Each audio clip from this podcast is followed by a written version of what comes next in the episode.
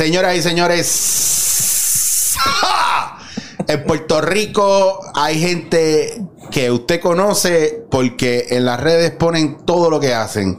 Y hay gente que usted no conoce que es responsable de esas cosas increíbles que otros hacen que ponen en las redes. ¿Entendieron el trabalengua? Señoras y señores, desde la Kennedy, el más duro que usted se preguntará, ¿y por qué no lo habías traído antes? No sé, porque somos así. Porque así somos con la gente cercana, señores y señores, el duro, la bestia, el macaracachimba, el hombre que no se deja intimidar por las sombras. Aquí está Gaby GW5 en la casa. Saludos, saludos, Gaby, saludos a todos. ¿Qué está pasando, loco? Hermano, de verdad, de verdad, lo que acabas de decir, que nos conocemos la vida y pues por fin estoy aquí. Yo le dije- Solo, solo, porque ya, ya estuve con Sly. Porque yo le digo a Gaby, coño, cabrón, y de verdad, y te pido mil disculpas, se lo dije la última vez que lo vi, le dije, está cabrón que veo la hora machorra que te pone de rebote en el Patreon. Y yo digo, porque no le llegó un invitado supuestamente, y yo digo, ¿por qué puñeta yo no he tenido a Gaby solo? Fui yo, fui yo jodiendo, realmente me...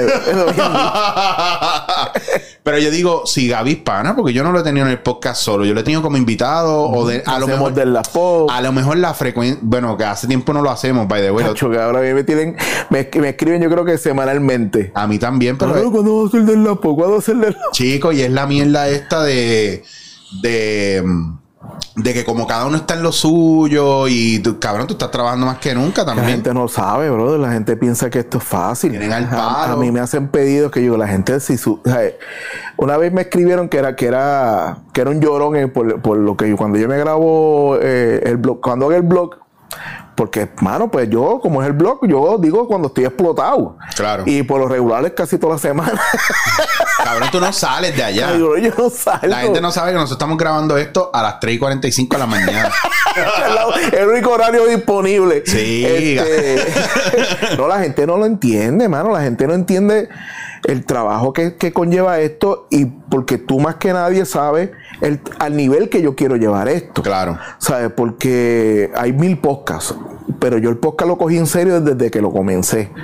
Y luego, después de la pandemia, decidí lo que había postergado por mucho tiempo y los resultados se están dando. ¿sabes? Ya la gente sabe que GW5 es un lugar donde se están haciendo muchos podcasts y tratando de subir el nivel. Tú sabes, eso yo creo que es de las cosas más importantes. No, y que la gente entienda que la calidad que tiene y lo que tú siempre estás trabajando es para eso mismo, para llevar calidad, que yo te veo cada vez que voy o hay algo nuevo en el estudio o hay que hacer una jodida expansión y coger Sí. todo el jodido piso ese, Sí, bien cabrón. porque va a llegar un momento donde vas a tener hasta escenografía para cada... porque ya estás teniendo. Y los planes es ese, que todo el mundo tenga su sonografía, salir las cortinas negras. Las cortinas negras no es porque yo, porque queremos hacer esto, eh, que queremos que todo el mundo se vea igual.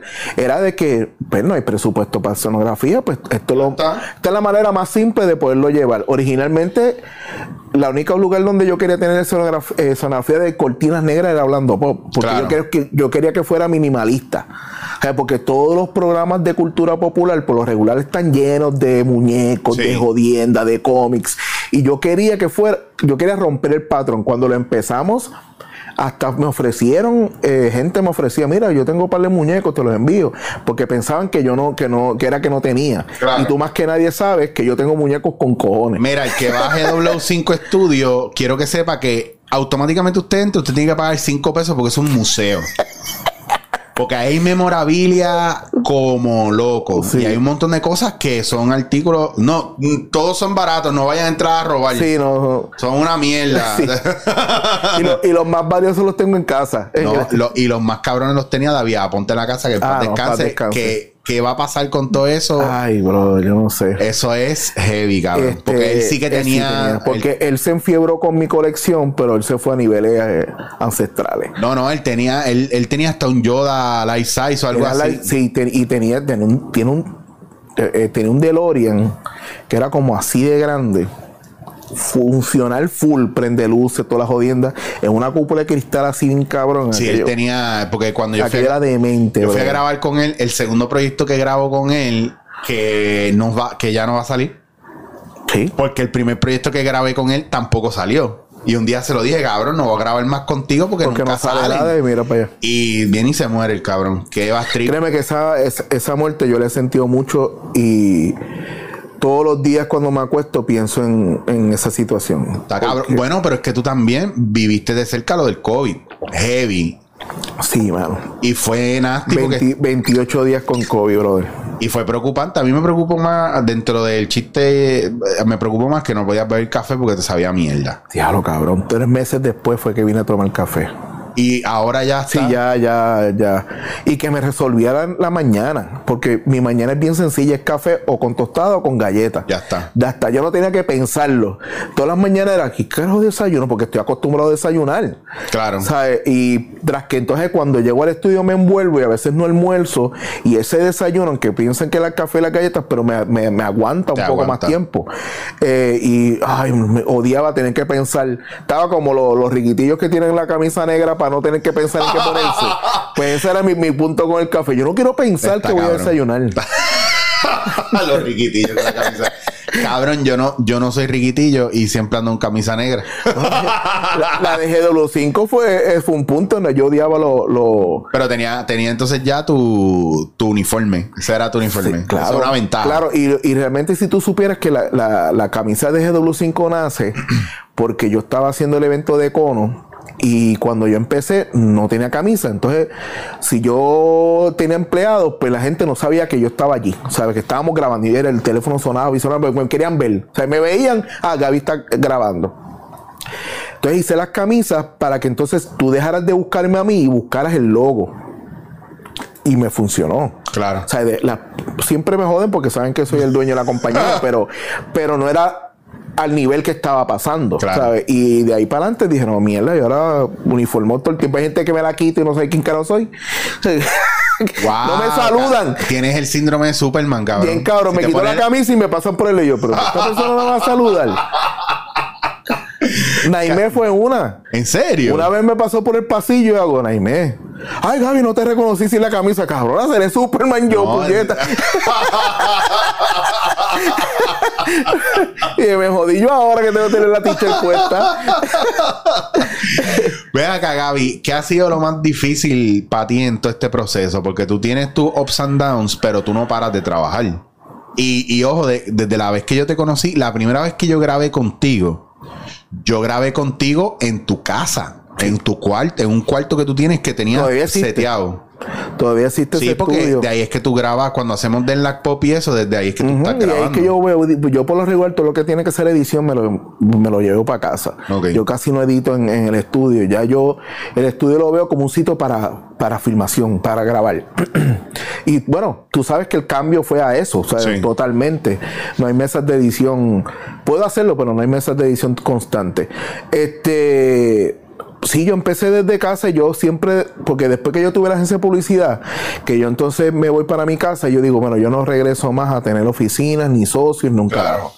Este, y estuve mucho tiempo así, María cambió eso. María es, es que cambia eso porque se me daña toda la alfombra, se me metió agua por, por donde estaba el aire acondicionado y se me descojonó todo. Y ahí es que entonces yo me mudo para, para el ILA. y el ILA fue también otro accidente, ¿sabes? Yo estaba, mi papá trabajaba en la administración del edificio y lo fui a visitar y entonces él me dice, mira Gaby, este, mira, si conoces a alguien, están en, en recepción, van a pagar 300 pesos semanales en catch. Y yo le dije, yo lo cojo. Estamos en pleno María, que tú sabes que la gente de comunicaciones de este, no iba a hacer Claro. nada. Y mi papá, pues, como que dudó, me dijo, pero Gaby, pero te vas a meter ahí". yo, papi, yo no voy a grabar nada. O sea, yo no voy a tener trabajo por buen tiempo. Esto es una manera, primero, de generar dinero, de despegarme de lo que está sucediendo y cogerme un break. Claro, Y otra cosa, ahí hay luz, hay internet, eso es un fucking oasis. claro. Y eso mismo hice, ¿sabes? Me senté, orgullo lo mandé, la- a- lo mandé a la gaveta. Yo nunca he tenido problema con eso. Para mí el, el trabajo honra. Y me senté allí y estuve hasta que la luz regresó a mi casa, que mi luz, mi- yo creo que estuve como hasta febrero, ¿sabes? Fue bien largo. Sí. Cuando empezaron a, ca- a caer lo- lo- los videos del llorado, como yo le decía, que eran los videos que de nos vamos a levantar, vamos a estar unidos. O sea que todas las compañías hacen esa pendeja. Pues empezó a caerme trabajo. Y entonces yo empecé a trabajarlo en el turno. Y claro, si allí no entraba nadie. ¿sabes? y en, en la laptop. Y un día mi tío llega, que mi tío en aquel momento era el dueño del edificio, y me dice, Gaby, coge tú una, una esquina aquí. Y yo le dije, pues tú eres loco, voy a estar pagando renta, estoy aquí trabajando por- porque no hay trabajo. Me dice, ay chico, tranquilo. Aquí ahora mismo hay oficinas como loco, métete en una y si te gusta, pues cuando la cosa cuadramos, pelo, pues claro. Yo subí allí y lo primero que hice fue llamar a todas las personas que yo conocía que estaban en, la, en las de trabajar, que uno de ellos fue David Aponte. Este, el George, o sea, yo llamé a todas las personas que yo sabía que necesitaban un área donde poder, Erika, o sea, este, que se pudieran meter allí y poder hacer su trabajo, tú sabes, Claro. sentirse productivo. O sea, yo no, no fui a llevar arroz ni pan a, a- a los pueblos, pero dije, esta es la manera mía de ayudar. Sí. Hay luz, yo estoy, el espacio funciona, tenemos internet, vengan aquí a- a- y todo el mundo se metió allí, eh, Reinaldo también se metió allí, y mientras fueron poco a poco haciendo lo suyo, se fueron yendo. Claro. Eh, entonces me empecé a acostumbrar a la cuestión de la oficina. Y dije, pero la voy a coger, me voy a mudar aquí. Yo creo que en cierta manera los que trabajamos y tenemos las oficinas en nuestras casas, nunca paramos de trabajar. No es que yo pare de trabajar, porque tú lo sabes. Me pasa, bueno, mira dónde tú estás ahora metido. Pero que es una jodienda, porque entonces tú no separas nunca. Y, y lo otro era pues que lo del podcast fue lo más que me llevó a, a- a mudarme, porque no es problema cuando yo te invito a ti, tú eres un varón y qué sé yo, pero cuando invitaba a muchas mujeres, pues era un poquito medio incómodo, que me, me hacía sentir incómodo que ellas se sintieran incómodas. Claro. Pues mi esposa está trabajando, no hay nadie en casa, y de momento yo estoy invitando a una mujer que suba al segundo piso a grabar conmigo. Pero era una situación medio rara y ya el podcast había crecido mucho. Porque mi podcast no es conocido mainstream, pero en el mundo de los podcasts sí, claro, bastante conocido claro. y, y se mueve súper bien. Y yo dije, mira, yo creo que esa es una de las razones. Hablé, me dieron un precio bastante razonable y me quedé. La segunda parte de, de GW5 nace en la pandemia. Yo a la tercera, al tercer, segundo mes de que estamos en, la, en el encierro y la cuestión, le digo a mi esposa, yo voy a, a- a modificar el estudio. Esto va para largo, esto Sí. va a cambiar. Lo que yo siempre he querido hacer, este es el momento para hacerlo. Y- Literal. literalmente. Y yo voy a convertirlo en un sitio para filmar. Obviamente, tú sabes que era, un- era un espacio muy grande. La hora machorra se hizo allí y se grababa. Yo prácticamente Sí, eh, me Sí. tenía que trepar como los monos para pasarle de cámara a cámara. No, bueno, y que detrás de, si tú vienes a ver, cuando empezamos a grabar la hora machorra ahí, que era tanta gente, el clásico, mitad del estudio es equipo y lo que te queda para tú filmar es bien, po- Es un espacio pequeño. Que está cabrón porque fue como al tercer, al, al segundo, del segundo para el tercer mes de la pandemia, que empezó lo que yo le llamé la fiebre del oro, que es, todo el mundo pensó, los podcasts y los lives son, es lo que es. Correcto. Y ahí fue que empezó todo el mundo a mirar, incluso gente mainstream que se burlaba de toda esta mierda. Pues te lo digo porque a mí, de mí se burlaron un cojonal de gente Ay, que le llevaban el, el- ¿cómo se llama la, la, la mierda esa que tú haces en internet? El podcastito ese que tú tienes. Gente con programas grandes. Sin embargo, que a quienes estaban llamando para ver cómo se hacían las cosas. Ay, papá, tú sabes, cuando la pandemia, es que cuando Eh. explotó la pandemia, yo recibí tantas llamadas. Pero yo me, ahí yo dije, fíjate, yo, yo me, me la tengo que quitar. Le dice, ah, pero tú no dices que esto era un invento mío, que esto no iba para ningún lado. Ajá. ¿Qué pasó? Ah, pero Gaby, tú sabes que ha cambiado la cosa. Pues es que yo estoy diciendo hace mil años, la pandemia lo que hizo fue que jaló 10 años así, ¡fu! Claro. lo jaló para acá. Pero eso venía.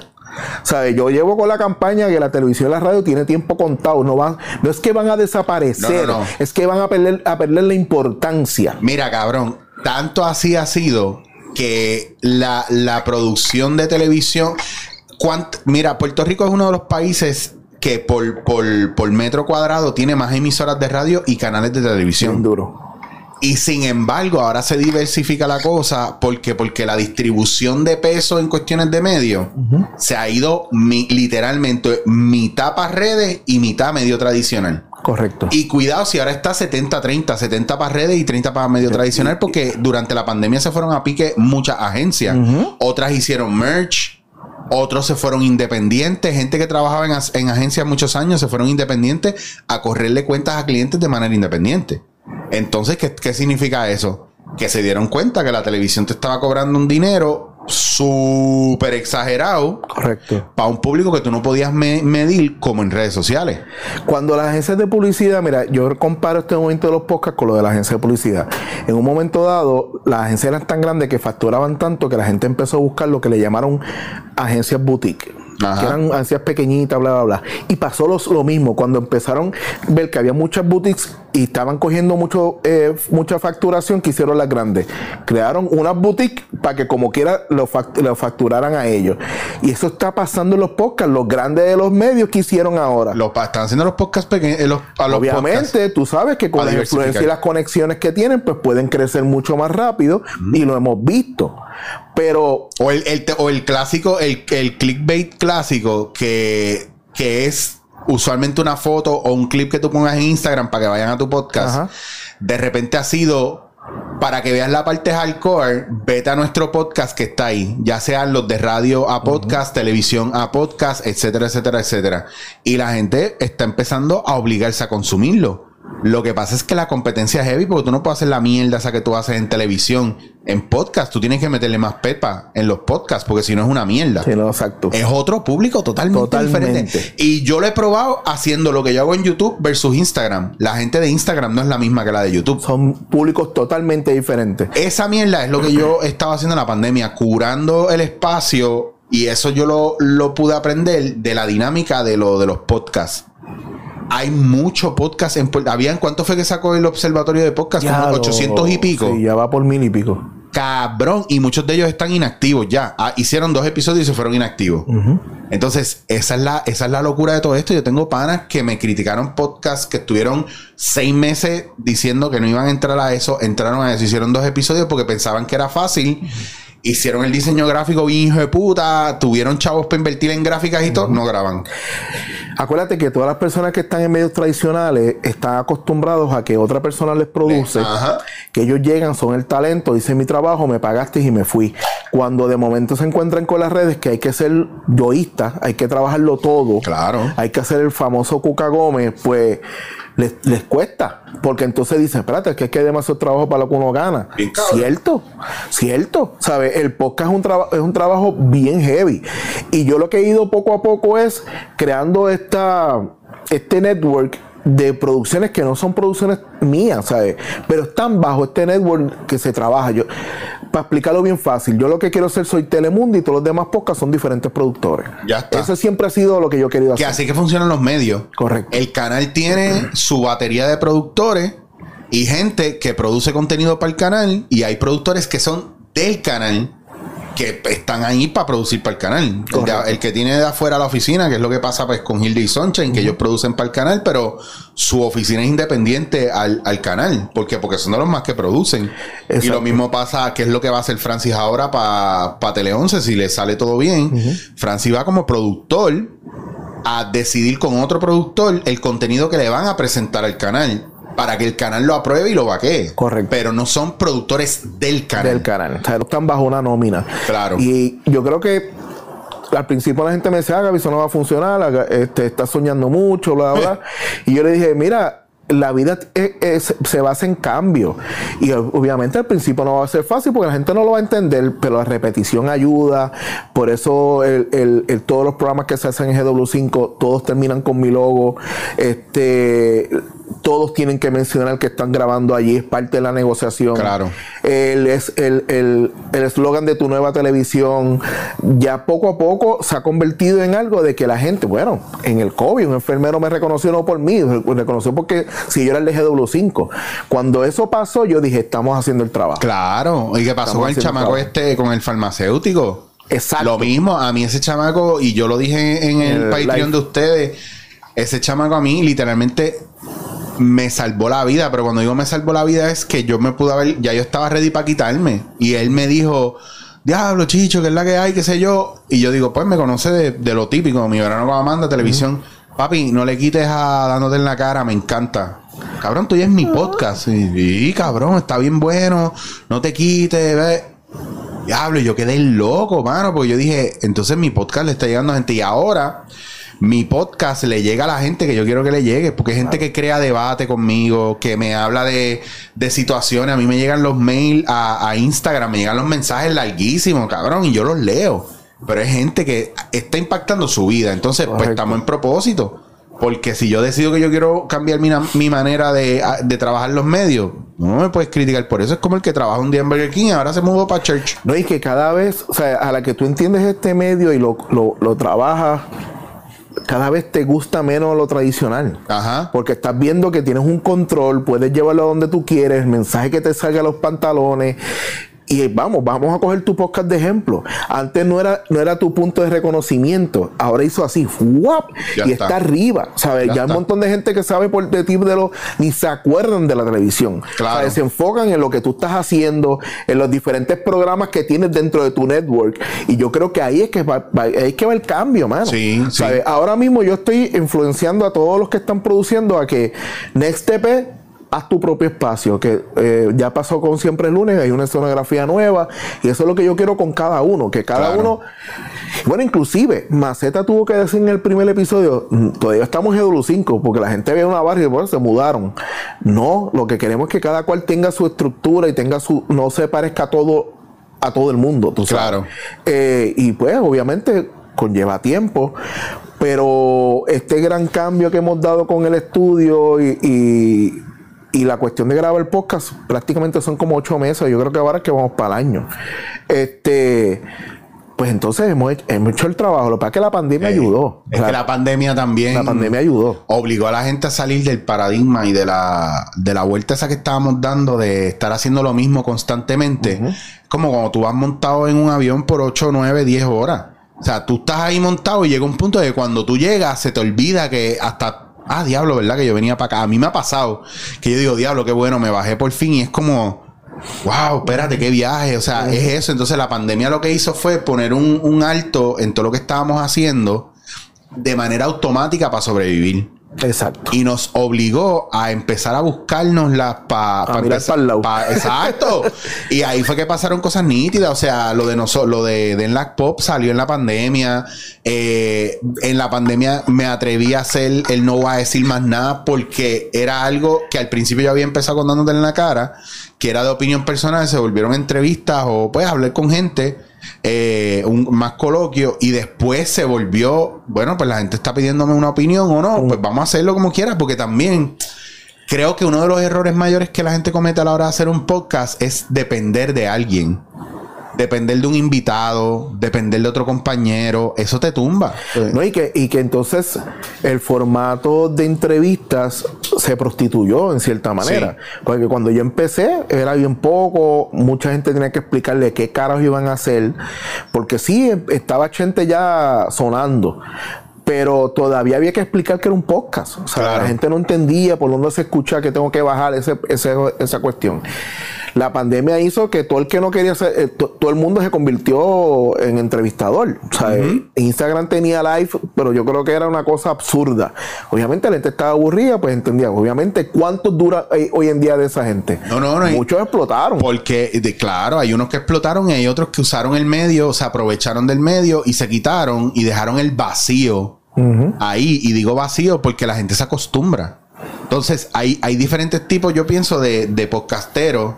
Eh, algunos, algunos buenos, eh, no, no por cuestiones de talento, y otros malos por cuestiones de. Es una cuestión de uso del medio. Por ejemplo, cuando tú invitas a un artista a un podcast, es bien normal que el artista te diga que no, porque si tú eres una persona nueva y no tienes followers, el artista a lo mejor lo que no quiere es ir a pelear el tiempo contigo porque no sabe cómo tú eres. Correcto. Entonces la gente se pone bien annoying. Porque después de que hacen el podcast es la presión de que promocionalo, promocionalo, promocionalo, promocionalo. Dame audiencia. Yo te estoy trayendo porque yo quiero audiencia, no porque tú me interesas de verdad.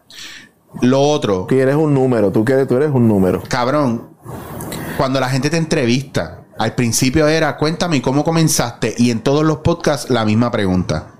Que por eso yo le digo a la gente y no porque tú estés aquí, para mí el top entrevistador eres tú. De ahí abajo lo que pase, yo no yo ni tengo que estar en la lista, pero para mí el top entrevistador eres tú porque Gracias. siempre has sido respetuoso con la gente, con los artistas. Conmigo tú siempre, y somos panes y tú siempre has sido respetuoso conmigo. Nunca me has pedido que lo promociones. Y sabes que mi- mis redes son tus redes. Y lo más cabrón, el detalle de, de buscar y conocer cosas de alguien. O sea, no es fácil, cabrón. Tú sabías cosas mías que yo ni me acordaba y nadie me había mencionado en la vida. ¿Me entiendes? Y esos detalles llaman la atención. A veces hay gente que se siente entitled. Como que, no, él tiene, eh, como esto es un podcast y él es artista, él tiene que venir. Y, y yo, y yo, aunque sea bien formal o bien informal, él tiene que venir. Y si no viene, ah, pues un come mierda. por esa misma línea yo pagué el precio. Eh, cuando vino la pandemia, yo, contrario a ti, que tú hiciste muchas entrevistas virtuales, ya yo venía haciendo tanto presencial que yo dije, espérate, yo no, yo no me voy a meter ahí. Claro. Porque entonces la gente se va a acostumbrar y entonces no van a querer llegar al estudio, van a querer, este, y me costó, me costó. Y es heavy. Porque es, este, este fue el bebé que nació, que hizo que creciera todo. Me sentía que no tenía el público abandonado porque estaba hablando pop. Claro. Este, pero entonces, a mí me gusta hacer hablando 24 frames, ¿sabes? Porque yo siempre he pensado que, bueno, el origen de, de hablando 24 frames era gente de la industria del cine. Yo nunca estaba pensando traer artistas. Claro. O sea, mi flow era traer gente que trabaja en la industria del cine, que tú y yo conocemos, que tiene una historia bien cabrona. Sí, que no eran actores o actrices nada más. Para que nada. Habían directores, gaffers. Exacto, yo quería el- la industria del cine. Y yo sabía que era gente que nadie sabía que, que eran puertorriqueños, que estaban trabajando a nivel global en producciones bien cabronas, que nadie se enteraba de, esa- de esas historias. Pero ¿qué pasó? Que se, se me hacía bien duro porque primero la gente piensa que no son interesantes. Mi me ba- ha pasado. y mi base en cuanto a eso es lo que pasa es que tú lo ves, por, no, lo, no lo sientes porque es tu vida. Pero a la Claro. que tú cuentas tu vida a otra persona, mucha gente huele encanto. Me ha pasado aquí, aquí me han dicho, es que, ah, es que yo me cansé de chequear tu podcast porque tú traes gente que yo no sé quién carajo son. Y yo, pues por eso le he pichado tu comentario ahora mismo y no me importa porque no sé quién carajo tú eres. Correcto. So, tu comentario es una mierda. Porque eso es, a conocer. eso es una es, tu cabrón, tu des- eh, esa mierda es una cuestión, eh, es jodido porque es un- tú aprendes tanto de los demás, porque esto no es una entrevista, es una conversación. ¿Verdad? Lo que pasa es que a veces la gente no sabe, como son brutos. Esto yo lo, eh, yo soy, yo hablo claro. Sí, sí, sí, yo sé. Para mí una persona que habla sin pensar es un bruto. Es un bruto porque no tiene la capacidad, ¿verdad? Ni de respeto, ni de callarse la boca si no tiene un comentario positivo que decir. Y sobre todo, está bien si no te importa, no tienes que decirlo. ¿Por qué tú quieres No tirar veas. ese veneno ahí? Exacto. Si no quieres verlo, no lo veas, tú tienes la opción. Y para mí este es uno de los pocos podcasts que está libre de reggaetón y de trap. Lo mismo. Yo dije que yo no iba a entrar a esa vuelta. Y, y mano, lo siento mucho por gente que me ha escrito. De verdad, que Hay, me- podcast- hay mil podcasts para eso, que Ya los está, busquen. ya está. O sea, que los busquen. Ya o sea, está. pues, para irte al el cuento, cuando viene la pandemia, que todo el mundo se pone a entrevistar, yo dije, espérate, yo no voy a irme a esa, a esa vuelta, no quiero, porque tú sabes bien que cuando tú entrevistas virtual, la conversación no fluye igual. ¿Sabes? La puedes lograr, pero esta cuestión de tener a la persona presencial es bien duro. Cuando empiezo la cuestión de que ya la gente ya tiene más confianza en salir y qué sé yo, yo no conseguía ninguna entrevista. Primero que el, el que no conoce los podcasts no, no sabe que es hablando 24 frames y no que no me, me pichaban. O sea, Claro. me- me- a mí me ha pichado la vida de gente. Claro. Y entonces tú dices, diablo, ahora se me está haciendo más difícil que cuando comencé. Este, porque la gente cuando comencé, como era algo nuevo, pues le daban el try. Este, pero se, bueno, estuve casi cuatro meses sin grabar a nadie. Y yo dije, bueno, pues para el carajo, hablando 24 frames va a morir. Pero ahí, en ese proceso, dije, yo quería el pasillo del estudio, a mí siempre yo tenía la visión de que quería que fuera como medio eh, tema de conversación. Y ahí es que nace la, la, La foto. la foto.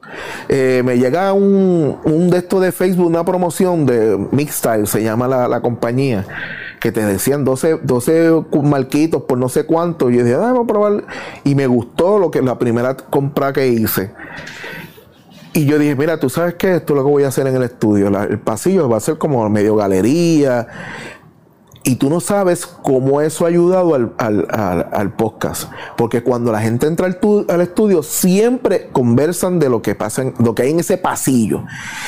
Y le subió le dio un upgrade habla- hablando 24 frames porque la gente se siente que estamos ahora, son, voy a ser parte de esta gente Sí. que está aquí, de todas estas celebridades que están aquí. Eso está cabrón. Que mentalmente es un switch bien cabrón. Sí. Hace poco estuvo, estuvo eh, Melissa Rodríguez de Teatro Breve. Sí. Y ella lo primero que dijo, wow, ahora voy a estar, eh, voy a estar en esta galería. Y yo dije, diablo, la verdad que como Sí, esta impacta. cuestión cambia la, la mentalidad. Yo te he peleado para que me muevas de sitio. Y digo, yo te cabrón, cambié de sitio. me tienes a la altura de un, de un enanito, cabrón. yo te cambié de Nadie sitio. me va a ver. Es la única persona que le he hecho caso, porque no es la primera vez que me piden eso. Bien territorial. todos los que están abajo me dicen, ah, pues yo te. En algún lado tenía que poner. Todo el mundo agradecido y yo bien le he dicho, Gaby, no, no. Si tú me quieres volver a tener aquí por Me pones acá arriba, vez, me tienes que poner al nivel. Abren la puerta y lo primero y que realmente yo. los pegué, no, nunca Ey. pensé, los pegué como me iban llegando, tú sabes.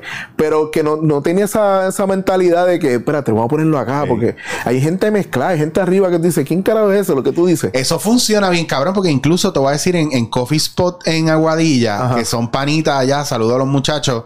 eh, el dueño, siempre que yo voy, él tiene como un túnel entre el coffee spot de él que está metido en la 110 y otro que está en la número 2 en la puñeta. Ajá. Y de, yo puedo ir al de la número 2 y él aparece. Llego al de la 110 y él está ahí. Cabrón, se sacó una foto conmigo y la puso literalmente en, en el marco encima de donde tú vas a pedirle la- de la caja. Y Te lo juro que por, a la semana a mí me llegan 7, 8 fotos de panas y gente conocida que me dice, cabrón, quiero estar ahí como tú. So, si tu lugar algún día fuera público, que la gente, o, o privado, pero que la gente pudiera vi- visitar constantemente, te aseguro que el viaje va a ser, mira, cabrón, me vinieron a entrevistar y mira tu foto aquí. Así tú sabes es. que es una chulería porque Sí, de verdad me- es un me gusta. detalle. A mí me, me encanta. A mí me encanta esa cuestión. Y cada vez que sale una foto de alguien en el pasillo, yo me imagino que los panas que lo ven, que son artistas también o gente conocida, también coge más seguridad.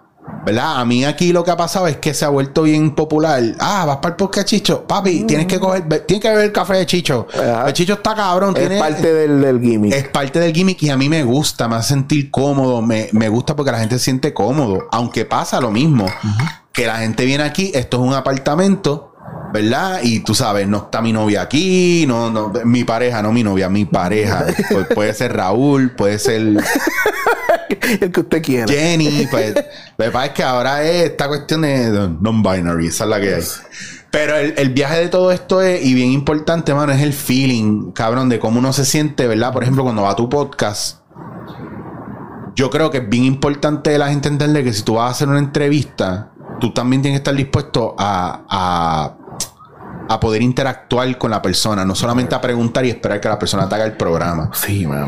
Y una cosa bien cabrona, y esto te- se lo digo a todos los artistas y a los que ninguno de mis artistas panas lo ven, pero anyway, el que lo vea y este clip lo va a sa- sacar aparte. Los artistas, los PR, tienen que dejar de estar metiendo a los artistas en programas tradicionales. No, que ahí los ve más gente, ese es su público. No. Si usted saca tiempo para ir a un programa de eso, saque tiempo para ir a un podcast bueno. No necesariamente el que tenga más números Correcto. pero el que haga lucir bien al artista.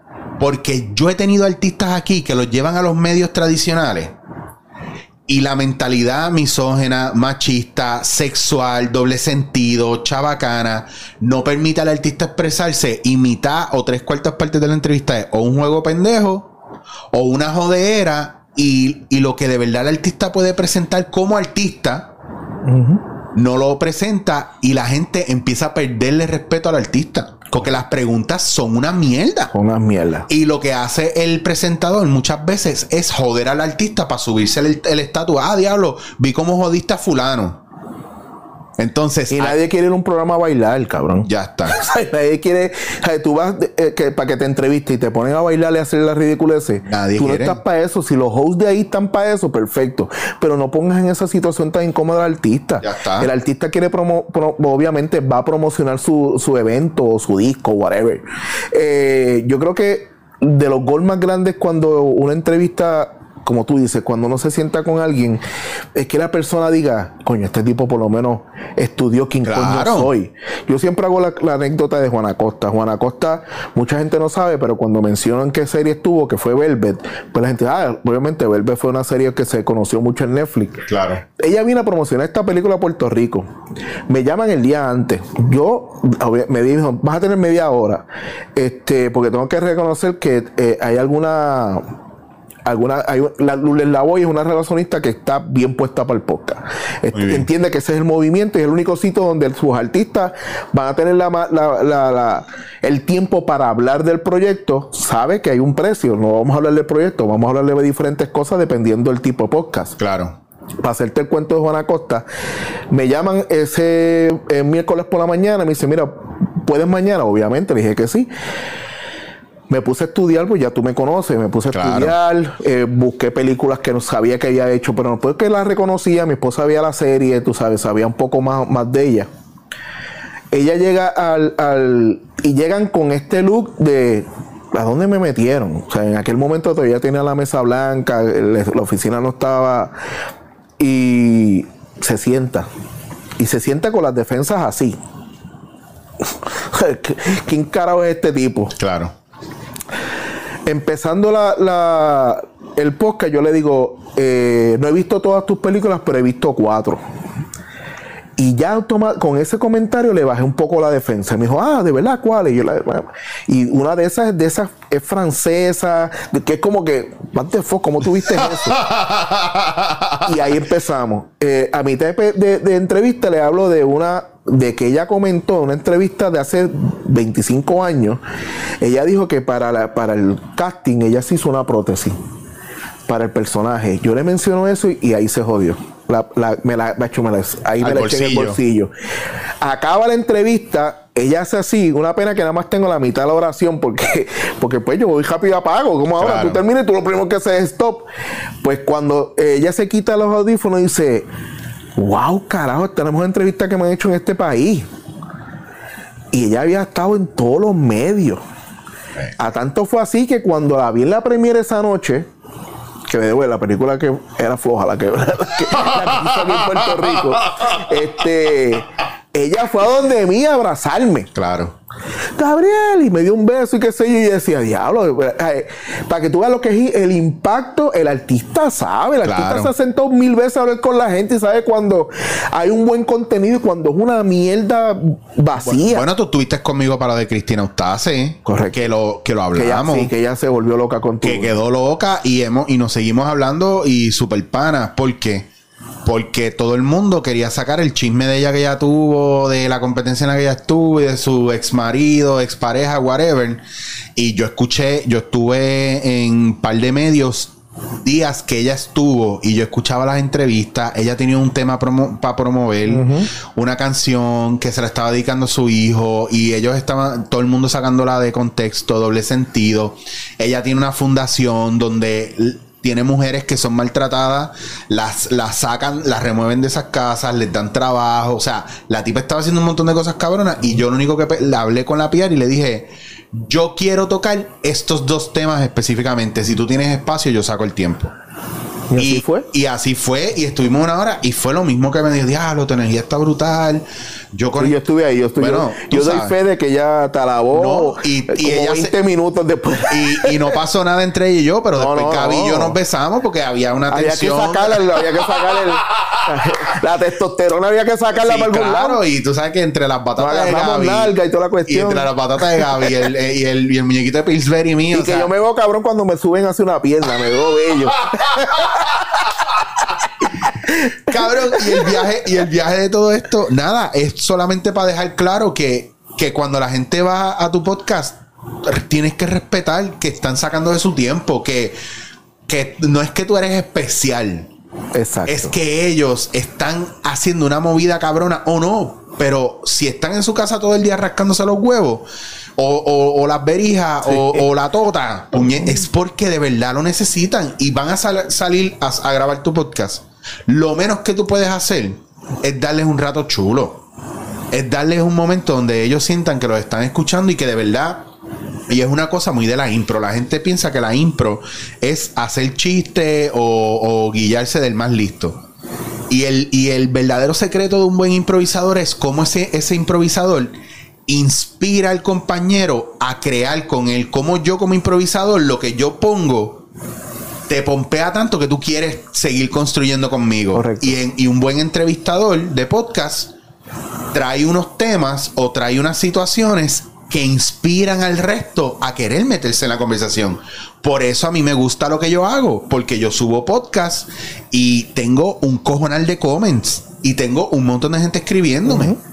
Que no, me, no se suscriben o no le dan share, pues todavía no los he amastrado para eso, pero están comentando. Yo soy flojo para pedir eso. No, es que a mí no me gusta pedirlo porque No. es que Bueno, a mí me lo piden y me molesta, pues yo no le hago a los demás no que se lo pido al artista que lo comparta. O Y sea, con- yo nunca le digo, mira, para que lo comparta o que le... Y es súper sencillo que la gente en su engagement, en su página, sin decir nada, le dé copy, paste.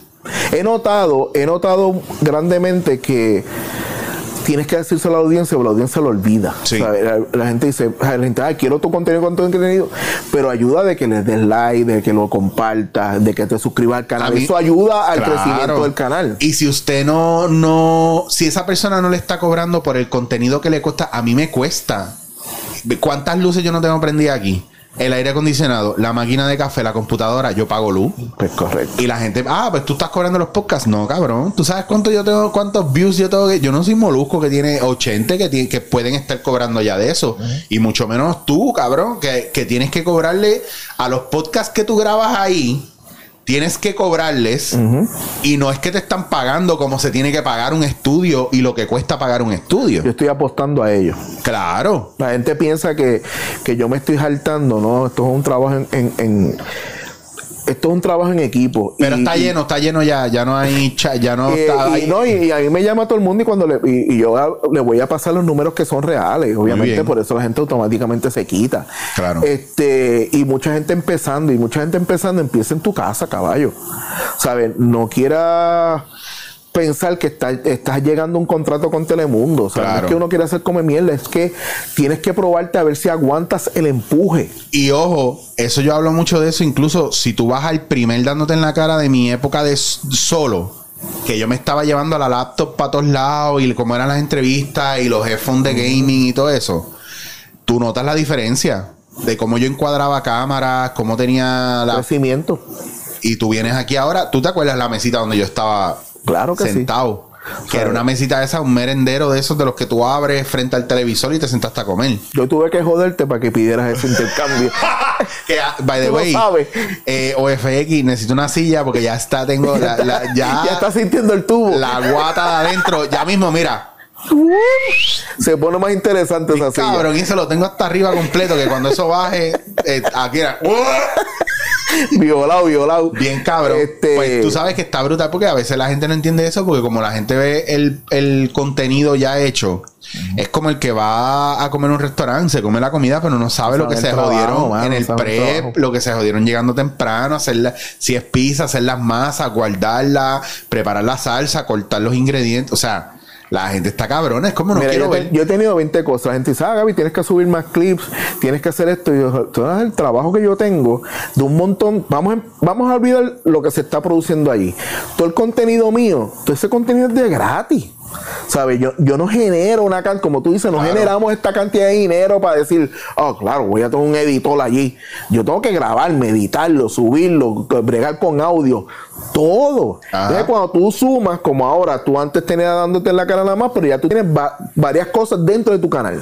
Cada uno de esos tiene su, su estilo, tiene su intro diferente. Eso tienes que editarlo, tienes que trabajarlo. Y ojo, por la agenda que yo he tenido, sabes que así mismo como lo he grabado contigo, ya yo estoy editando al momento y así mismo lo subo. Yo no, yo no le doy ningún tratamiento adicional porque es que no tengo tiempo. Por eso. E incluso aquí vino, Esa es la razón. aquí vino un chamaco. eh, que yo entrevisté, súper chulo, súper buena gente, y me pidió, mira, si me puedes dar tales clips, y me mandó los momentos. Y yo estuve como tres semanas que no los pude hacer y le dije, papi, lo siento mucho, te voy a mandar por WeTransfer el episodio completo. Tú pícalo. Haz con él lo que tú quieras. Porque yo no me voy a poner con mierda ni cobrar. No. Esa entrevista es para ti y para mí. Y lo puedes no- subir en las redes, lo No que tú quieras. sabes el tiempo que conlleva, mano. Está cabrón y yo lo hago de esta manera y cada vez lo hago lo más. to tape, Live el, to llam- tape. el llamado live to tape, que así es que yo hago todos los programas ahora. Y, y sabe que estaba grabando el audio por si acaso y se me la, tarjeta se me llenó. Y Ajá. sabe que estoy aquí eh, sin condón. Sí, porque ese es el backup. Eso es el. Porque el audio, yo- el video yo sé que está saliendo todo bien, pero el audio Sí, a que veces puede ser que- está marcando eso. Que de momento, en un momento dado para acá, tú vas a escuchar a Chicho diciendo, en este momento estábamos hablando de esto. Este, si ven cómo Gaby se está riendo, es que yo le hice un chiste. Va de voiceover. narrando todo, cabrón. Eso, y eso ha pasado, y incluso me pasó en un podcast de una persona. Me ha pasado dos veces. Con, creo que fue, la primera fue con Franco Micheo Ajá. y la segunda fue con Francisco Zamora, que grabé con ellos y después que estuvimos un podcast, hijo de puta, el audio no grabó. Ah, bueno, eso, eso, es una Eso pasa, es que eso pasa y le pasa a la gente que desafortunadamente tiene que grabar todo aparte para después montarlo y editarlo porque alguien está haciéndolo porque ellos lo hacen de esa manera y yo dije, no, yo no voy a, nah. Ah, no, no, y no, ha no. pasado veces que hemos grabado y nos ha pasado a vender la poco y estoy arrancando y, ah, gente, da un break, esto no está grabando el audio. Ujú. Sí, eso es. Y van a pasar y van a seguir pasando, porque es que este, este es un trabajo, volvemos. Aunque tengas un técnico, pasan 20 cosas que a veces tú no Claro. las entiendes. Y eso es lo que la gente debe comprender, que esto se le mete en muchas horas. Tú lo dijiste, hoy, hoy el día que estamos grabando, yo salgo del estudio a las 10 de la noche. Y tú te vas de aquí y yo tengo una reunión a las diez y media y después tengo una a la una y después, ¿sabes quién viene para acá, verdad? ¿Quién? Tu partner a grabar. Ah, ¿de verdad? Sly, le dije, el cuadré para... Ah, viene por la tarde, antes de, de- de- antes de ir a grabar la. Sí, eh, le dije, si puedes llegar aquí a tal hora. Súper, cabrón. No, porque así los tengo a los dos, porque quiero back to back, que cuando la gente vea esto, probablemente va la tuya primero y, la, y después la de Sly. Y si vieron la de Sly ya, mala mía, algo hice mal. algo hiciste, algo hice algo mal. hiciste que. Pero esto era, pero era justo y necesario porque siempre los tengo juntos y quería Correcto. cogerlos aparte, dedicarle tiempo. A mí me gusta este espacio porque este espacio es muy de, de in- intimar, tú sabes, y hablar de lo del momento porque no es para saber cómo empezó tu carrera, porque eso tú lo has comentado 20 mil veces. Veces, claro. Realmente es como que groundear en momentos y yo soy bien fan de la impro, yo no preparo preguntas, yo quiero conversar contigo, yo quiero estar invested in you. Ay, no. Y eso a mí me gusta porque eso me da permiso o, o- o motiva a que la gente me diga, diablo, fulano está cabrón, me encantó escucharlo, tráelo otra vez. Y este es el pod, este es un tipo de podcast que es para, o sea, tú puedes venir un mes completo. Yo, si yo quiero, yo hago un dándote en la cara a, eh, toda la semana con- contigo, un mes completo y el mes te lo dedico a ti y funciona. ¿Sabes qué me pasó eh, con lo de la hora machorra con el Patreon? Eh, acuérdate que ellos me ven todos los días. Pues asumen que me, que me conocen. Y cuando nos sentamos a hablar, mano, yo tengo temas que si yo cojo un tema, eso puede ser una hora de podcast. Cómodo. Porque yo he hecho 20 cosas. ¿Sabes? Si me voy por lo de las agencias de publicidad, si me voy por la cuestión del cine, ¿sabes? Eh, ten- tengo varias ramas. Y cuando terminamos esos cabrones dijeron, puñeta Javier, tú para sentarlo de nuevo, cabrón. Porque tú. no- y le dijeron, oye, nosotros flotamos. O sea, sample nada más, yo tengo fácil dos horas. Cómodo, que eso de, de que después vamos a hablar, en algún momento vamos a tocar ese tema porque tú vas a volver y vamos a hablar de ese tema. Dale, dale, de lo que Pero tú eso quieras. es- es bien Eso ti- tiene una historia cabrona. Claro, eh, pero tú sabes lo que pasa también, Gaby, que eso es bien típico de la gente porque la gente te llama por una cosa y a mí me gusta hacer lo que yo hago, especialmente dándote en la cara, porque si yo te llamo por una cosa específica y es porque yo te quiero sentar ahí a hablar y quiero que hablemos. Para mí es culpa conocerte, pero como que un comentario que no va a salir de mí es como que, adiós, yo no pensaba jamás que tú harías ese tipo de cosas porque... No, es para conocer a la persona y a veces pasa que tenemos gente al lado de nosotros que está bien cabrona y, Y- nuestro ego no nos deja ver más allá cabrón. Y menospreciamos. Bien cabrón. Te lo digo porque cuando yo empiezo a trabajar con gente, y no es que yo no tengo problemas con la autoridad, pero cuando tú me empiezas a tratar como empleado tuyo y se te olvida quién yo soy en un punto de mi vida donde yo sé quién yo soy, o tú realmente no quieres saber quién yo soy, eso presta, eh, eso da espacio a menosprecio. sí, y mucha gente te menosprecia porque no te ven como tú o porque tienen miedo de que tú veas los fallos de ellos. Esta y cuestión eso de es, estar todo el tiempo probando, o sea, a mí me sabe a mierda. y quién es mejor, quién es peor. Eso es una cosa que daña mucho la colaboración. Como yo soy enano, la gente siempre me trata como si tuviera 15 años. Ajá. Este es como que cabrón. O sea, yo, yo llevo la vida trabajando en esto. Yo no nací ayer, yo no empecé esto ayer. Ajá, que yo he evolucionado mi negocio. Ya está. Pero que ahora mismo me llaman para trabajar cosas afuera y hasta me jode. porque ya yo pasé esa etapa. Yo pasé la etapa de desmontar, montar, hacer esto, cranear, la jodienda. Y si vas a montar, no es por 300 pesos. No, mano, no. Eso es lo otro. No, ayer me llamaron, me llamó esta compañía que es conocida este, y me, me piden tantas cápsulas, un fotógrafo, bla, bla, bla. Cabrón, no pienses que esto te va a costar 300 pesos. Para empezar, yo tengo que, que yo no voy a hacer esto solo. Claro. Tengo que tener un personal, un crew. ¿Sabes? Que la, a veces se hacen estas fantasías de que, ah, eso es barato. No, mano, ¿sabes? Yo no pago, como tú dices, yo no pago el estudio, yo no pago luz, yo no pago, ¿sabes? Hay un montón de gastos que están en. en, Entonces, si tú le pagas bien mierda a la gente que tú traes contigo, tú eres un puerco. Exacto. Entonces, le estás dando trabajo a alguien, le pagas una chavería, a lo mejor tú te quedas sin chavo. Ah, pagué, Gaby una mierda porque Gaby no paga nada. Entonces, pero también esa es mi pelea. Si tú no defiendes lo tuyo, no puedes defender lo de tus empleados. Totalmente de acuerdo. Y eso es una pelea que yo he tenido con muchos productores en canales que les he dicho, cabrón, si el canal te trata a ti así, ¿cómo tú me vas a tratar a mí? No hay respeto, la cadena de respeto se va perdiendo. Claro, y la gente, entonces, claro, ah, estos odios artistas son unas divas. Mm, no, es que tú eres un productor que te quiere echar los chavos al bolsillo y no te importan los demás.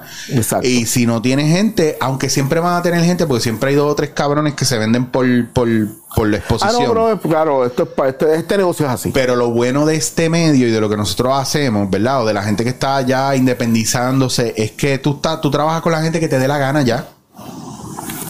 Eso es lo que me faltaba y eso es lo que acabo de, acaba de pasar y estoy enamorado de eso. Y la combinación que tú tienes de Sly está cabrón, Alexa, está, Alexa está bien tripiosa. Sí, y, ya cada, cada vez le está cogiendo más el piso. Bello. Este, y era necesario ya si hablamos de hablando pop, era necesario un pequeño giro. A la gente le chocó al principio lo de Alexa. No, no, no, la aceptaban, pero no la aceptaban. Era como este love and hate. Si yo encuentro el screenshot que yo saqué de Alexa pichándoles bien duro. Ah, bostezando. Bostezando ahí con Guille cabrón. Que yo decía, diablo, esto está pasando live. Y yo lo cogí de que yo entré y yo lo cogí live. Y eso fue el chiste y la montadera. la jodimos. No, la jodimos. Pero la gente no sabe que esa, esa muchacha se levanta a las 5 de la mañana a irse a trabajar. Y a la hora que nosotros estamos grabando el live, hace rato ya estaba durmiendo en un día normal. Mira ese.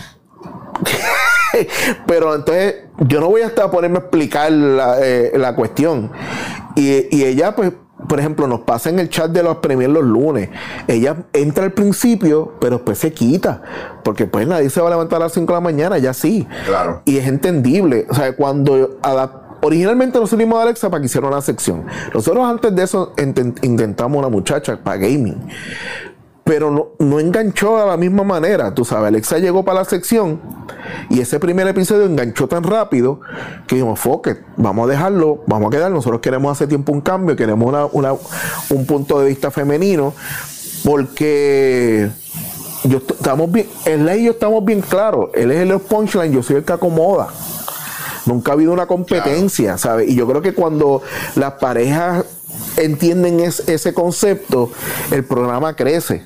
¿Qué pasa? Que entonces atraer a Alexa es la persona que rompe el que, el que, la que cuestiona, ¿sabes? La que, porque yo me voy en el flow y me monto en la ola de slide, pero ella es la que, cuestiona y, si la analiza tenemos tres generaciones ahí, los 20, los 30 y los 40, ¿sabes? Y yo quería que eventualmente yo estoy claro de que yo me voy a poner viejo y pues, ya no me voy a ver igual en la, haciendo hablando pop. Eh, pero quisiera que el proyecto siguiera, porque no es que yo no es que yo me quiero quitar y todo se va se va a pagar. Yo quiero que evolucione. Y es bueno de vez en cuando darle un giro a, las cosas que tú estás haciendo para, para que cambie un poco. Y a la vista está, los números cambiaron. Es verdad. O sea, los números subieron más de lo que de lo que estaban originalmente. Pues algo pasó, algo gustó. Tú sabes, de igual manera, después me pasó lo del COVID, sentí lo contrario. No estuve, tuve dos semanas fuera y se jodieron los números. Y ahora volvimos a levantarlo. Así de difícil es esta jodienda. Está cabrón también, mano, porque a veces esa presión de uno generar contenido, porque ese es el único problema de uno estar solo, que si no tienes contenido, no tienes contenido. contenido. Ya está. Y a mí me ha pasado dos o tres veces durante la pandemia, menos de lo que me pasaría en mi vida regular que hubo momentos donde, mira, hermano, yo no tenía invitado, yo no tenía que poner, estaba bien arrollado, pues no tire nada. No tira. Ya, así de sencillo. Y el golpe es fatal porque la semana después los números no son los mismos. ¿Sabes? Tú, yo le, a todo el mundo le he dicho, una semana que tú te quites para, para, para YouTube es un año. Literal. O sea, cambia. Entonces, ¿qué pasa? A, mí no era que me preocupan los números, pero mi gol, por ejemplo, con Hablando Pop, es que deje algo para que los muchachos cobren. O sea, que tengan algo, que no se sientan que están dando y dando y dando y dando y dando, y que están en el podcast del canal de otro. Claro. ¿Sabes? Ese tipo de cosas yo las pienso. Ellos nunca me lo han dicho. Ellos nunca me han dicho nada. Al contrario, cuando dividimos la, la- la poca ganancia que deja hablando Pop, Alexa es la primero que me dice: No, Gaby, inviértelo. ¿Sabes? Porque yo que tengo unas cosas que quiero hacer con el set, inviértelo ahí. Pero no, es que tú eres parte de esto y, y te toca. Claro. ¿Sabes? Todas las veces que yo le mando los chavos, siempre me dice lo mismo. Entonces, este tipo de, de- cosas la gente no las ve, no sabe lo que hay atrás. Y no es que la gente a veces piense que uno se está quejando, no es que es un medio bien difícil, pero el público es bien demandante. Cabrón, pero es que tú tienes todo el derecho a quejarte y la gente que se mama un bicho. ¿Sabes por qué? Porque la gente pide con cojones y como tienen mentalidad de gente abusadora que piden, piden, piden, piden y tú no puedes decir nada. Pero el día que ellos quieren llorar, están llorando. Que se mamen bicho. Es que yo lo digo y no me importa. Yo me quejo lo que me dé la gana y no te gusta que me quejes, pues no pongas No el podcast. No me mires. No me mires porque es que no estás aportando un carajo. Porque tú me ves, pero no me compartes, no te suscribes. Y para no vas a dejar un comer mierda. Si del el poco trabajo que tú tienes con mi contenido no lo haces, entonces sin embargo me pides. Tú tú lo que sabes. eres- eh, yo pienso que hay gente y la, la- el, por lo menos el 70% del público aquí en el mundo entero son unos engreídos. Sí. Porque se creen que el artista tiene que darle, entonces después van, te critican y dicen, tú no eres un artista de verdad. Artista es fulano de tal y tú, y, tú, y para ti fulano de tal no es artista un carajo. Entonces, a mí no me gusta y no me interesa y no me importa y se lo digo a la gente en la cara porque a veces hay que hacerle un alto porque hay gente, hay muchos artistas y mucha gente que está empezando que viven a merced de lo que dicen los demás. Entonces, yo llevo toda la vida viviendo a merced de lo que dicen los demás para entonces tener que estar en terapia Sí, para que me digan que no no. puedes vivir pensando, ah, que tú el problema que tienes es que estás muy consciente de lo que piensan los demás. Sí, cabrón, porque estoy en el ojo público y siempre están buscando alguien, siempre hay alguien que te quiere tumbar. Alguien se quiere apuntar la cherry contigo. Claro. Lo trata de hacer, se le vira la tortilla, ah, que tú eres un changuito, ah, tú jodes a ti no se te puede joder. No, al contrario, te estoy dando espacio para que me jodas, pero vamos a ver quién jode más. Claro, claro, ¿Me entiendes? Y está bien cabrón que vengan a joderte sin decir quiénes son, sin tú mirarlos a la cara y sin tú saber dónde viven, porque así es fácil. Solo que dijo J Balvin de que, el- de que Twitter y las redes le da poder a los cobardes. Es Yo bien- creo que es es, muy bien cierto, real. muy y cierto. no vengan con el lloriqueo, ah, para la mierda que hizo con Metallica. Es que no es por eso. Está, te está diciendo la verdad en la cara. Hay gente mierda que se esconde detrás de una cuenta privada para joder a los demás. Para para llamarles la atención, para ponerles reportes a la foto, para decirles toda la mierda que ellos sienten por dentro, vomitarla. ¿Qué pasa? Que eso está bello. Pero a la larga, quien se pudre es la gente, porque cuando tú los conoces en persona, te das cuenta que son una mierda de gente. Y a mí me pasó muchas veces que gente venía, mira, para decir podemos sacar una foto, ¿tú sabes quién yo soy? No, yo soy fulano de tal. Y resulta que es un troll mío de toda la vida. Y eso a mí me ha pasado dos y tres veces, cabrón.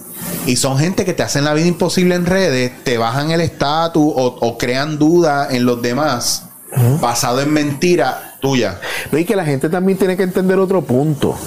No es que uno quiera hacer un come mierda, es que cuando ya tú estás subiendo el nivel de que la gente te conozca, te conozca, este, tú tienes que decir, tú tienes que como que ponerle un filtro. Tú no Claro. sabes quién viene a, a joder y quién no. Claro. Hay gente, hay gente que tú conoces varios que aman el contenido de uno. Pero hay que cogerlo como medio de pinzas porque ellos en su mente piensan que somos amigos. Ajá, o que son parte del proceso. Correcto. Y quieren, y quieren como que apuntársela de que ah, ese programa, ya, yo sé de gente que ha dicho, ah, cabrón, ¿de qué tú hablas? Si tú sin mí, tú no. Si tú no me tuvieras a mí de público, tú no. Bloqueado. Con un guille cabrón. O me han dicho, ah, lo que tienes que. de- eso, eso que estás haciendo ahora está mejor que lo. A mí no importa tu opinión, cabrón. Yo hago lo que me dé la gana. No, entonces te dicen cosas como que estoy aquí cerca de tu casa.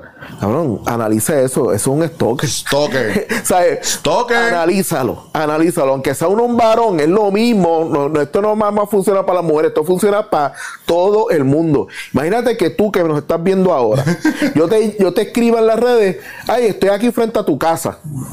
¿Cómo tú te vas a sentir? Pues imagínate eso multiplicado por 25. Y el problema de eso es que rápido dicen, ah, pero es que tú, tú eres figura pública, eso es lo que va a pasar. Y cuando yo cuento esto, la gente dice, pero Gaby, ¿quién carajo tú eres? Pero dale, pues Está dale. bien, ¿quién O sea, carajo yo, soy? Pues no- que no aparezcan en mi casa. Pues, está, exacto. Si no soy un carajo, pues que no lleguen a mi casa. ya está. Que no me digan, te vi hoy eh, paseando la perra.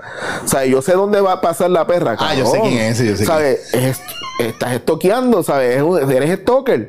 Y vamos, agradecemos el, el compromiso y la gente que te quiere.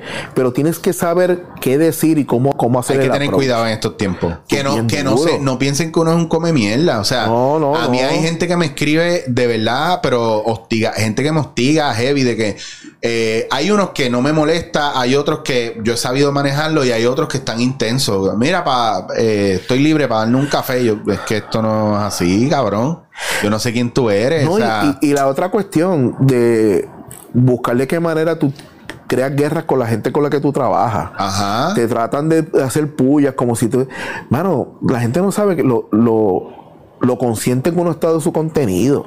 Ahora mismo hablaste de, hablaste de Sly. Mano, yo, Sly está allí porque yo pienso que el tipo está cabrón. El tipo está cabrón. O sea, yo vi en él lo que mucha gente no veía, porque si tú analizas su contenido solo al principio, lo atacaban bien cabrón por la voz, lo joden, bla, bla. Yo entendía que ese tipo tenía un poder bien cabrón, lo que pasa es que había que, tenía que estar mejor, más dirigido y que no fuera solamente él. Claro, no, y él es brillante, cabrón. El tipo es súper inteligente, él juega al bruto, cabrones. Claro. ¿Sabes? No pienses que él es bruto, él juega a ese, ese, ese, Pero eh, es que volvemos a lo mismo, esto es gente bruta, cabrón, que no analiza y que para ellos sentirse mejor, lo único que tienen en su vida es, a- es usar las redes para hacer daño.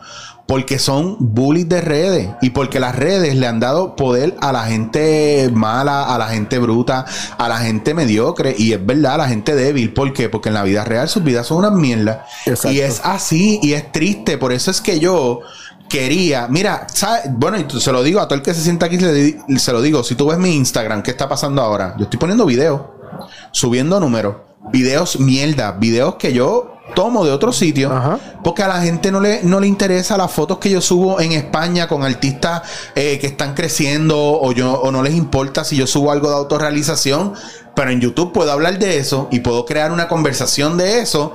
Porque yo no tengo que ser chicho toda la jodida vida. Es tu comunidad. ¿sabes? Y yo puedo ser chicho sin ser, sin ser el de mi verano como Amando, ser los personajes que yo hago, pero la gente te quiere todo el tiempo en modo personaje.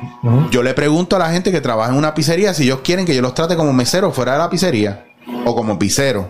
Claro que no, la gente quiere darse un palo y estar relax. Y mucha gente lo- eh, no lo comprende, pero esto es un medio que ya ha llegado a tanto que, que entonces tú tienes que empezar a, a- a- A poner- filtrar. a filtrar, Sí. esa es la palabra. Tienes que empezar a filtrar. No porque uno no quiera, no por- es una cuestión de, de que, pues mira, tú sabes, uno se pone muy vulnerable. Vamos a Ajá. coger un ejemplo bien grande. Gente se dio cuenta del impacto que estaba pasando en su vida cuando blogueaba, cuando la gente pasaba por la casa y todo el mundo le gritaba porque la casa quedaba a la, para la calle en su primer apartamento cuando empezó a Ah, bloguear. sí. Sí. Tú sabes, y ahí fue que él dijo, wow, espérate, porque tú no estás pensando en eso hasta que empiezas a crecer. Bien cabrón. Con los podcasts ahora, mi visión, ahora mismo son nueve podcasts que se graban en GW5 Studio. Diablo, Gaby, tú estás, tú estás por lo mínimo, tú estás haciendo 25 mil pesos al mes. Ojalá. Oh no, Tengo oh no, no, no. Tengo el trabajo como para esa facturación, pero, Pero no, no. mano, no. No, y, y cada uno tiene su. No llega ni a mil pesos, lo sé. Vamos hablar claro. Síguelo. Este, eh, últimamente tuve, me tuve que sentar con todo el mundo, güey. Yo, No, esto ya llegamos a un momento de que ya hay bien. que hacer este reajuste. Cabrón, yo sé de dos o tres que ya todo el mundo anda en Mercedes ahí. Bueno, este, por lo menos compró un carro. Porque la cosa. Y mano. Oye, y está bien que les vaya bien, pero le tiene que ir bien a Exacto. todo el mundo porque, porque Exacto. a lo mejor no generan ese dinero desde su casa. si la gente supiera el, real- el, el verdadero Ale- Alexis Zárraga, la gente tiene montado este personaje de Macetaminofen Sí. y el tipo eh, en cuestión de negocio es el tipo más justo que yo- de los que más justo que yo he conocido. Bien cabrón. Porque el tipo se siente y dice, no, mano, ¿sabes? Esto es, tú tienes un valor aquí, ¿sabes? Tú, nosotros somos la cara y somos los que joden, qué sé yo. Pero literalmente él me dijo un día esto y él, él- él- no tiene problema en que yo diga esto que voy a repetir. Eh, con la hora machorre me dijo, nosotros hicimos una pendeja aquí que tú la agrandaste, cabrón. Ahí está, exacto, es ¿Sabes? eso. Nosotros hicimos esto. Full. que, pues, ok, la química funcionaba, pero tú cogiste esta mierda y le hiciste que no apestara, cabrón. Y yo le dije, no lo había visto por esa vuelta, pero gracias por reconocerlo. Es que Gaby, todo, mira, cabrón, y te lo digo de corazón. Y tú sabes que tú y yo nos hemos sentado en ese estudio a hablar mierda con cojones y te lo he dicho. Mi mayor problema contigo y conmigo es que nosotros siempre estamos dándole a los demás y creciendo los proyectos de los demás. Y cuando el proyecto está acá arriba, la gente se va y se olvida de, Se que, olvida. de, que, de que nosotros los, los, los ayudamos a, a estar ahí. Y no nos dan, nos dan el valor. Claro, O sea, entonces, valor. entonces, Pienso que ellos están tan cabrones que por eso es que funciona. Entonces miran para acá y diablo, papi, estás quedado, diablo, valórate, pero no conmigo. Que esto yo lo hablo a cada rato. Y volvemos al factor de que si usted lo quiere ver como un llorado, véalo como un llorado, pero véalo como un llorado que le puede pasar a usted. O que le puede estar. O usted se lo puede. Si usted lo ve como un llorado, es porque usted se lo está haciendo a alguien. Exacto. Y ya está. El que está de acuerdo con nosotros es porque lo ha vivido. El que no está de acuerdo con nosotros es porque un hijo de puta y simplemente le hace eso a los demás. Porque solamente la gente narcisista aprovecha las cosas de los demás, le saca uso, le saca provecho. Y ah, que no sea llorón, que no se queje. Ah, claro, porque tú estás bien, porque tú te estás hartando. Y, y lo que no saben es que, cabrón, tú les quitas la alfombra de debajo y tienen que empezar de cero. Mucha gente no entiende eso. La gente no- no. ¿Para dónde van? ¿Para la sombra? ¿A pagar lo que vale la sombra? Sí. Con menos, con menos cuidado y atención. Sí, porque tú, tú, tú, tú eres un número, ¿sabes? Eh, en el caso de cuando uno trabaja, tú eres, yo necesito complementar con toda esta gente que hace el contenido para que cre- todo el mundo pueda crecer. Claro. ¿Sabes? Yo quiero que tu producto se vea cabrón. Acuérdate que al final van a decir, pues lo hicieron en GW5 Studio y eso es lo que yo, lo que vale. Sí, nos van a decir, lo hicieron en GW5 Studio y él tuvo que hacer unos ajustes y ellos le dijeron, ¿qué No. me haces por 25 pesos? No, pues por mano. 25 pesos te aguanto un flashlight y te grabo con el celular.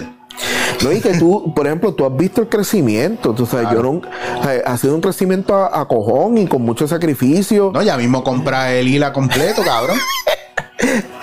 Hemos crecido poco a poco y para mí es sumamente gratificante porque yo, yo abro la puerta y me da fucking orgullo de llegar hasta donde estoy. Coño, porque he trabajado, eso a mí nadie me lo ha dado, eso no es que a mí me regalaron los chavos para comprar el equipo, eso es cada vez que uno hace unos chavitos compra algo para seguir creciendo, ¿sabes? Es mucho sacrificio y la satisfacción es bien cabrona. Pero también la gente tiene que saber que hay, hay sudor ahí. Claro. Hay sudor ahí, hay horas que tú dejas de estar con tu familia para estar trabajando. Y que yo no vuelvo a, si Dios me ayuda, nunca volveré a, a trabajar en un, en un trabajo regular. Ok, porque ya yo quiero seguir creciendo esto. Pero Mano, yo creo que se ha hecho el trabajo, tú sabes. Yo creo que ya la gente sabe para dónde vamos caminando. Y tal vez yo no tendré los números de Chente, de Molusco. Pero yo sé que ya estamos sonando. Ya la gente sabe que existimos. ¿Sabes lo que pasa? Que también la presión ahí no es necesaria porque tú no tienes el medio que tienen ellos. Porque tú estás, tú, nosotros no tenemos la nosotros estamos old school, que es que no tenemos el- la ventaja de la masa o el poder de la Sí. masa. Porque incluso mucha gente me ha dicho a mí, ah, yo no sabía que tú tenías podcast, cabrón, promocionalo. Y yo le digo, "Mm, no, no, me interesa promocionarlo, porque yo no quiero que, que, pues, la gente que viene buscando chistes en Instagram vaya a YouTube esperando más chistes y encuentre algo más serio, más profundo y diga, esto es una mierda. Porque no es una mierda. Es que lo que yo estoy sirviendo acá, no, tu, tu paladar no aguanta eso, tu paladar aguanta lo otro. Y damos más, tú sabes. Nosotros hay más, más versatilidad. Claro. La gente piensa que uno solamente es una cosa. y Exacto. no, ¿sabes? Eh, Pero eso dice mucho también de la gente que piensa eso. Dice lo, Totalmente. lo, lo pequeña que puede tener la visión. totalmente. ¿Me entiendes? Y, ese, y eso es algo que hace falta ahora, pues todo el mundo anda, anda con gringolas para el mismo lado. Te voy a coger, mira, te voy a interrumpir porque eh, si no se me olvida, porque es parte de la edad. Este, acogiendo el ejemplo de Hablando Pop, a Sly lo invitan más veces a entrevistar que a mí. ¿Por qué? Porque Sly es el cómico. Entonces la gente piensa que cuando lo lleven el podcast, él va a romper a hacer chistes. Y muchas veces se dan cuenta de que no, de que Sly no baila esa vuelta, baila. O que cuál es el flow de este podcast. Pues Claro, pregúntame. claro, Porque no es que yo me voy para que hacerte un stand-up. claro. Entonces, a mí siempre me buscan por el lado más técnico, eh, más, más por GW5. No tanto por la cuestión de hablando pop, aunque lo utilizan como, como gancho para mover podcast. Y yo voy a podcast de gente que está empezando, pero algo que yo siempre miro es cuánto llevas en el medio. O sea, Claro. cuánto tiempo le llevas metiendo a esto. Porque tú lo has mencionado un par de veces, gente que quiere que tú vayas a los primeros, porque, porque saben que tú puedes hablar unos números. no porque quieran realmente hablar contigo. Sí. Tú sabes, entonces ahí que viene la cuestión de que la- uno decida dónde ir. Y fue lo que también me pasó con Orlando 24 Friends cuando terminó la, la cuestión de, la, de todo el mundo entrevistando, que cuando yo le escribí a alguna persona para que fuera el podcast, pensaba que yo era otro más del montón. Claro. Tú sabes. Que, que es un bad trip porque a veces yo quiero traer gente aquí y cuando los veo en otros podcasts, yo digo, "Tengo- ahora tengo que esperar cuatro o cinco meses para invitarlos. ¿Por qué? Porque vienen y los invitan a otro podcast y, siempre está el, el- el pendejo, ¿verdad? Que tiene la mente cerrada y que vive en un mundo chiquitito, que piensa que yo me estoy copiando de otra persona. Ay, cabrón, eso me encabrona. O, o que no o que no piensan que yo realmente no tengo tiempo para ver lo que hace todo el mundo para copiarme. O el clásico, cabrón, yo no le voy a pedir a alguien que ya estuvo en otro podcast que venga a mi podcast porque debe estar cansado de hacer podcast y que probablemente no fue la mejor experiencia de Yo podcast. trato de coger breaks. So, yo le doy break a esa gente, yo no insisto, yo no promociono, yo, es bien raro, yo pongo un, un story y fishing whomever comes, ¿me entiendes? Pero más importante, cabrón, yo traigo gente que de verdad yo quiero traer y con los que Ese yo quiero siempre hablar. ha sido mi punto. Ya está. Ese siempre ha sido mi punto. Ya está. Que en- en- eh, obviamente mientras sigue trabajando, pues llega gente más conocida. Pues claro que van a Y llegar. hay gente que, y te piden gente súper conocida, pero que no entienden que, mira, esa persona no quiere venir, o no me ha confirmado, o su PR no me tiene en su lista de lugares a llevar. A mí me joden que se acabó porque yo he dicho mil veces que una de las personas que quiero entrevistar es Jacobo. Eh, y últimamente ha estado en par de podcasts. Y la gente, ah, Gaby, ¿qué pasa? ¿Que no lo lleva? No es que yo no he dejado de tratar. No. Pero tampoco voy a estoquearlo. O sea, yo no lo voy a escribir 15, 16 veces. Yo tengo un límite. Yo te molesto tres veces. Si después de esas tres veces me pichea, no vuelvo a joderte hasta después de mucho tiempo otra vez. Oye. que vuelvo otra vez a tratarlas tres veces. Oye, y a mí me pasó, a mí me pasó, por ejemplo, con Bulbu, que amo y adoro. Y yo le dije a Bulbu para venir una vez. em, y, y- y pues yo sé lo ocupada que ella está, cabrón. Eso es lo que pasa, Y, y ella dijo, pues, creo que Rocky se lo dijo un día al aire, porque Rocky vino a mi podcast y le dijo, coño, tienes que ir al podcast Chicho, Chicho está acá, esto, papá, papá, papá. Ella dijo, ah, pues yo, yo voy a perder la virginidad de podcast con Chicho. No vino, fue a donde Chente. Pero está bien. O sea, es, es entender que no es tiraera, es entender y aceptar que cuando me toque mi momento, yo voy a hacer lo más cabrón que yo pueda hacer con ella. Lo mismo me pasó a mí, por ejemplo, yo grabé con Chete, yo creo que yo fui el octavo, noveno que él tuvo en su podcast en su vida, o en, lo- en los primeros 20, Ajá. yo fui uno de ellos, Que era audio. que era audio. Después de eso, él nunca en la vida me volvió a llamar para hacer podcast. Yo probablemente, por situaciones ajenas a mi voluntad, que yo lo hablo 20 mil veces, aunque es joda, yo digo, yo sigo jodiendo y digo que yo no soy non grado en Gallimbo y está cool porque eso es un nido de COVID, ya me dijeron. Entonces, no, pero dentro del chiste, porque esto es chiste, traten de no cogerse personal, Sí, sí, no vayan llorando a decir que yo estoy Esto es hablando mierda de la gente que- aquí, que a usted le gustan los cricales, porque no es ustedes. explicar y explicar. Pero la gente aquí en Puerto Rico lo que le gusta el chisme, eso por eso es que a mí yo siempre digo que está genial el gobierno que tenemos y lo que estamos viviendo porque nosotros no lo merecemos porque nosotros lo estamos propiciando realmente y sin pelos en la lengua y no me importa. Sí. Eh, y hay una cosa bien importante también con lo de los artistas. Mano, es que ningún artista tiene que ir a, a- a tu podcast. Ellos van si les da la gana y tú no quieres tener a alguien que no quiere estar, tú no quieres estar Ay, detrás sí. de alguien que no Sí, quiere estar ahí o que no puede.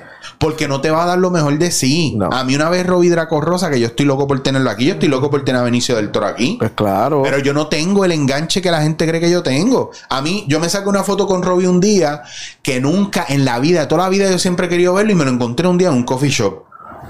Y él le dijo que no un montón de gente y yo me atreví, lo cogí afuera, me sacó la foto, me saqué la foto con él y me dijo, no, no, no, no, dame a hacer otra para darte una sonrisa de verdad. Again, él estaba consciente de que él no estaba contento de estar ahí y mucho menos contento de que le pidieran la foto en ese momento. Y aún así conmigo, eso, que eso me ayudó a entenderlo y a mantener. Y yo digo, no, pero tranquilo, yo no la voy a subir, no te preocupes. Me dice, no, no, no, let me give you a, a big smile. Y hay una foto en mi Facebook y en mi Instagram con él, que estamos los dos riendo como si fuéramos los panas de toda la vida. ¿Por qué? Porque a veces la persona no está en su cabeza. No, mano, no, no, no. Y yo no estoy en las de que no es que yo no te quiera dar un podcast, es que yo también busco enfriarme. Porque hago uno y eh, me escriben 70, cabrón, y de repente Sí. me pasa lo que me pasó hace tres años atrás, que mi contable se rió de mí porque me dice, cabrón, tú generaste esta mierda este año con tanto lo que, que tú trabajas. Lo mismo me pasa y, me, y me hizo hacer una lista, cabrón, de las cosas que yo regalé mi tiempo y de las cosas que yo facturé. Y de setenta y pico de guisos, yo facturé 11. Yo te entiendo porque eso a mí me pasa mucho. ¿Me entiendes? Este, Eso no lo ve la gente. La gente muchas veces te llama para el favor, no para contratarte. Jamás. Este, Ah, y cuando tienes los chavos para contratarte, tú no, eres primera no opción. opción, Exacto. Porque se lo tienen que Eh, mamar a otro para algo que la yo, cadena. Fíjate, algo que yo no he dicho nunca a nadie, es una cuestión de estas que hablo con la, con la vocecita que está en el, en el cerebro. Eh, es que últimamente a mí me ha dado vergüenza de escribirle a gente para, para el podcast. Sí. Te lo juro Pero que me ha dado vergüenza ¿No será, que escribirle. está- es- ¿No será que estás consciente de que todo el mundo está haciendo podcast Eso ahora? es, es eso que yo digo. Ok, mierda, escribirle a esta persona porque mucha gente, yo no conozco a todo el mundo del medio, Claro. sabes, gente que tú no conoces. Y entonces hay gente que yo he pensado en ellos y nadie los ha llevado a ningún podcast y de momento eh, trata la, la típica regla mía de las tres veces que te moleste y no vuelvo más. Y de, de- random lo veo en el podcast menos pensado a- del Ajá, mundo. ajá. Me pasó con, con, con Yoyo Boing. Sí, cabrón. Luz Nereida, yo quería llevar a Luz Nereida. Nadie, nadie llama a Luz Nereida. Para ningún podcast hace poco apareció en un sitio eh, hablando. Porque yo pensaba que ella tiene una historia bien cabrona. Dijo unas cosas bien cabronas lo que es donde salió. Hey. Más fuerte de lo que yo pensaba que podía hablar. Pero son gente que tiene historia. Yo siempre ataco a la gente que me puede contar historia. Claro. Yo, yo, Boing tiene una historia de vida cabrona. ¿Cuánto lleva en los medios? Claro. Bueno, aquí cuando vino Remy, papi, que yo lo cité a la... A de la escribir la, la típica tres veces y me pichó. no, pero yo te voy a juguear ahí. No, yo te voy a juguear ahí. Yo te voy a juguear ahí porque yo tengo el contacto ese y sí. Eso es otra. Yo no hago eso. No, pero... Pero ah, es verdad, no. es verdad. Yo no te llamo, yo hay gente que tú has pero por, aquí. pero por ti yo lo hago Yo porque yo sé, cabrón, y yo nunca te he pedido tampoco a nadie, porque incluso tú has llevado gente que yo he querido traer acá y yo no te, yo no voy a, no, porque es que ese es tu contacto, tú sabes. Yo no es hago como- eso. No, pero en mi caso, yo ahí sí yo, pero, pero yo estoy pensando no solamente en ti, estoy pensando en que el tipo está tan cabrón que yo pienso que él tiene que tener más foro. Correcto. Que aunque sea quien sea, yo sé que tú le vas a sacar a él mucho más de lo que yo le puedo sacar aquí, porque lo, de- lo que pasó entre él y yo fue una sinergia emocional más profunda que tiene que ver con otras cosas. Bueno, cabrón, que él llegó 15 minutos antes de lo estipulado y estuvimos hora y media hablando antes de grabar y se fue una hora después de grabar y grabamos hora y media. Sí, sí, sí, que fue una cuestión Y que. que estábamos, yo hasta lloramos los dos aquí dos. Qué cool. ¿Me entiendes? Entonces, o sea, hay cosas que están para darse y hay cosas que no, cabrón. Y yo sé que hay muchos, aquí hay artistas que no vaya. Yo quisiera tener a Ricky Martin ahí sentado. Pues yo quiero hablar de un montón de cosas con él. Pero tú sabes que ellos llegan cuando tienen los números. Claro, O sea, es y- parte de y es un negocio. faranduleo y la gente le- y a veces yo veo las preguntas que les hacen y son unas preguntas tan mierda y tú no quieres preguntarle ni desde el lado de un fan. Transform vino aquí por fin y que yo le pregunté, yo, la- yo hablé con Transform de, la, de los bad trips de su carrera más que todo. ¿Por qué? Porque yo lo que yo quiero saber de Transform es cómo él se pone esa coraza para que nada lo joda. Con Transform me pasó. Transform, el primer podcast que graba en su vida fue el mío, pero no fue la primera, en el primero que sale al aire. Ah, claro. ¿Sabes? Este, y ese tipo de cosas, porque tú, pues, yo un momento dado grababa eh, lo más que podía para ir sacándolo, que es lo que tú haces, que tú a veces grabas varios para ir Sí, pues, sacándolo, porque claro. la presión es heavy, la gente sabe. lo- eh, mientras pueda buquear, buqueo. Y probablemente, y esto lo estamos grabando 27 de julio, y probablemente, ay, si bien cabrón, en, en octubre del 2022, ¿te imaginas? y, y te acaba con Gaby, rest in peace, bien cabrón, en memoria de Gaby, David Aponte, a recordar- Ya me tocar madera aunque no me pase. No, porque- cabrón, no, Ya. tú me tienes que durar. Este, Ponme- cabrón, que en esa mierda de la muerte pienso, después de David pienso mucho, mucho. Claro, cabrón. Más de lo, más de lo que debería pensar. Gracias, gracias. Porque ya yo estoy en la edad de empezar a decir, bueno, si me levanto mañana, me, me, me hinco y gracias por darme un día más. A mí las tres cosas que me hizo vacunarme fue lo del café fue un red flag. Lo de que tú no, el café te sabía mierda. que yo- y te lo dije. Y yo dije, uh, yo voy a tener que estar mirando esto. Segundo, eh, David muere. Y dije, diablo, cada vez más cerca. Tercero, mira, si quieres ir para España, te tienes que vacunar, si no, no te dejas entrar a España. Ok, tengo que ir a España en septiembre, me voy a vacunar. Y me puse la, la Johnson, o si me da una trombosis o algo así. Eh, ya saben por qué fue. Y está cabrón, porque tenemos que cuidarnos. Porque a la larga, cabrón, nosotros somos puente de apertura para que la gente crezca y se desarrolle. Y está Sí, bien. Y, y nuestra recompensa es que nos seguimos manteniendo. Porque hasta ahora, yo lo que yo veo, a lo mejor no tenemos de más. Pero estamos bregando con lo justo para poder mantener nuestras cosas operacionales. Y yo he empezado a pensar que que nosotros estamos tan cabrones de cool y de buenos y somos tan cool con la gente que el universo nos va a recompensar con no dejarnos caer. Yo pienso lo mismo. Yo pienso que he tratado de explicar eso a muchas personas que yo, yo siempre opero con la gente porque primero que cuando digo que sí a, a tra- a la- a colaborar es porque veo un talento en la persona o veo que la persona de verdad le está metiendo como hay que meterle. Este, yo siempre he dicho que yo tengo ese superpoder de que sé que, que personas funcionan y que no. Eh, a un medio que te llega demasiada gente. Bien cabrón. Este, y mientras más crece, más gente llega.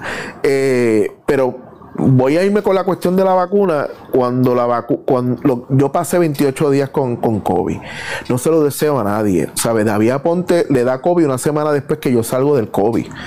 La última persona con la que él estuvo hablando todos los días fue conmigo porque él me preguntaba cosas de lo que me había pasado. Y nuestros temas no era de cine, de esta cuestión, era más de lo que había sucedido conmigo con el COVID. Eh, y hablamos cosas bien heavy. Pero tú tienes, yo decía, yo siempre le decía, pues no se había vacunado, él estaba pichándole a la vacuna. Y dije, cabrón, yo prefiero morirme por la vacuna que morirme de COVID. Ya. Hablándote claro.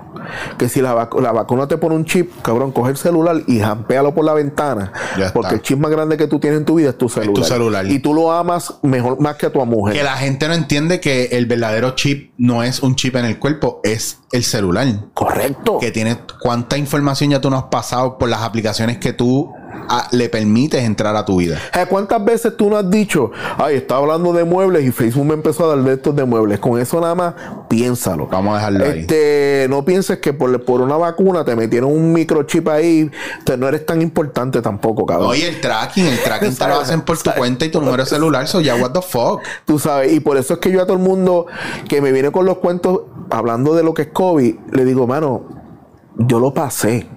Si aquello, porque gente me ha preguntado, gente que tú y yo conocemos me han preguntado, pero a ti te dieron síntomas de un catarro, te dio un síntoma diferente. O sea, todavía cuestionan que lo que te dio a ti fue un catarro que te jodió un mes Ajá. Y no te dio COVID.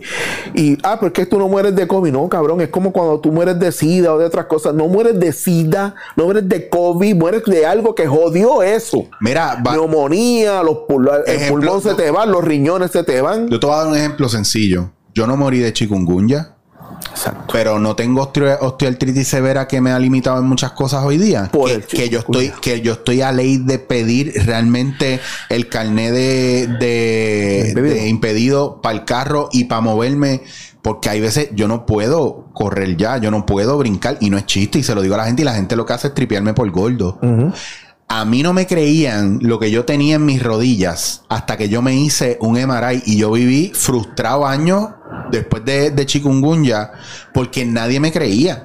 Sí. Cuando la, la chamaca que me hizo el, el MRI salió, porque ella me dijo, siéntate aquí que te voy a traer los resultados ahora. Y yo me senté y yo estaba bien bastripeado. Esa mujer salió, salió así.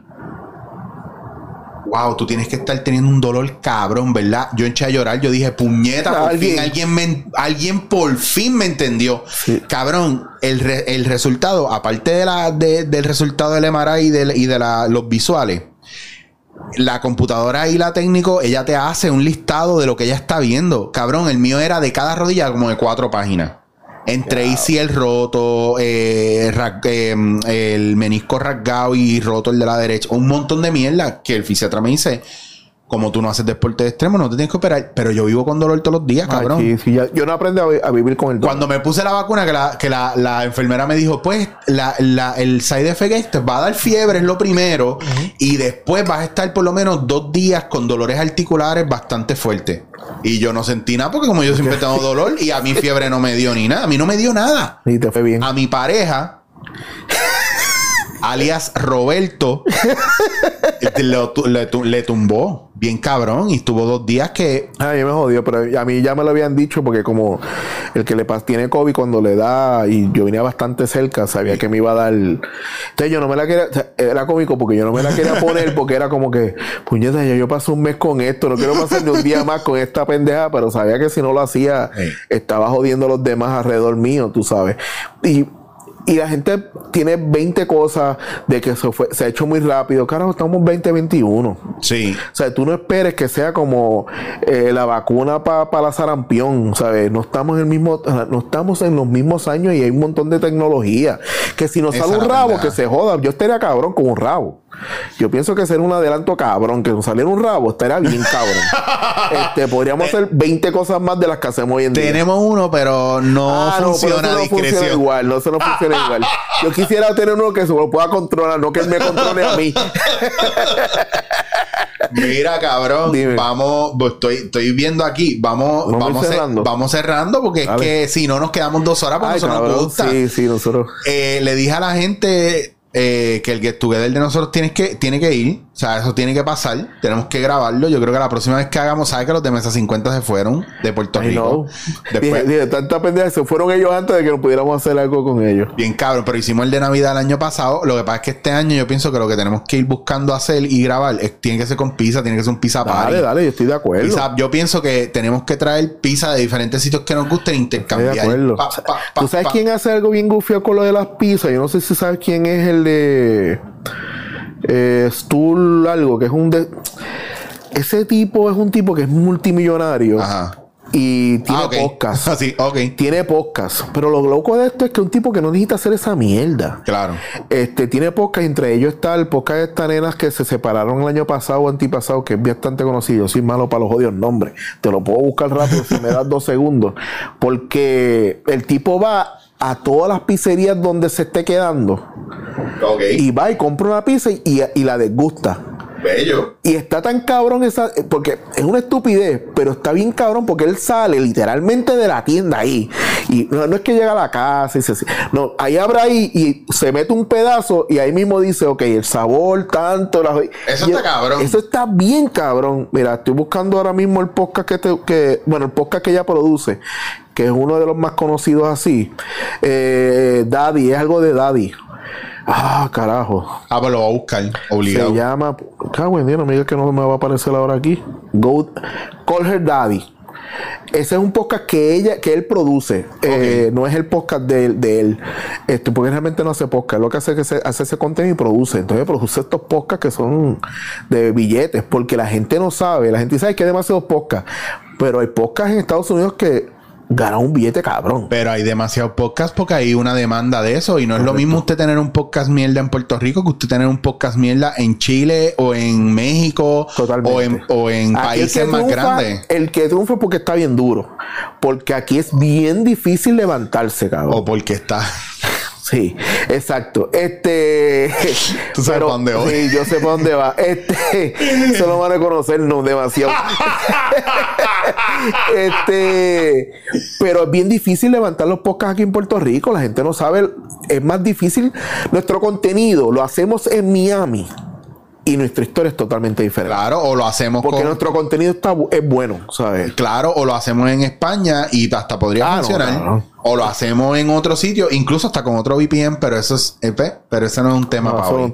sé. Esa es otra hora de podcast. el VPN, que la gente me ha pedido que yo haga un. Hazlo, hazlo, cabrón, pero Me yo tengo pedido- mis para dudas. explicar esa jodienda, eh, estoy buscando. Tengo Yo- que grabarme. Yo mano. tengo NordVPN, pero me cogieron con, con los de NordVPN. A través de NordVPN parece que me, me ficharon un programa que tenía que... Sí, pues es la pendeja.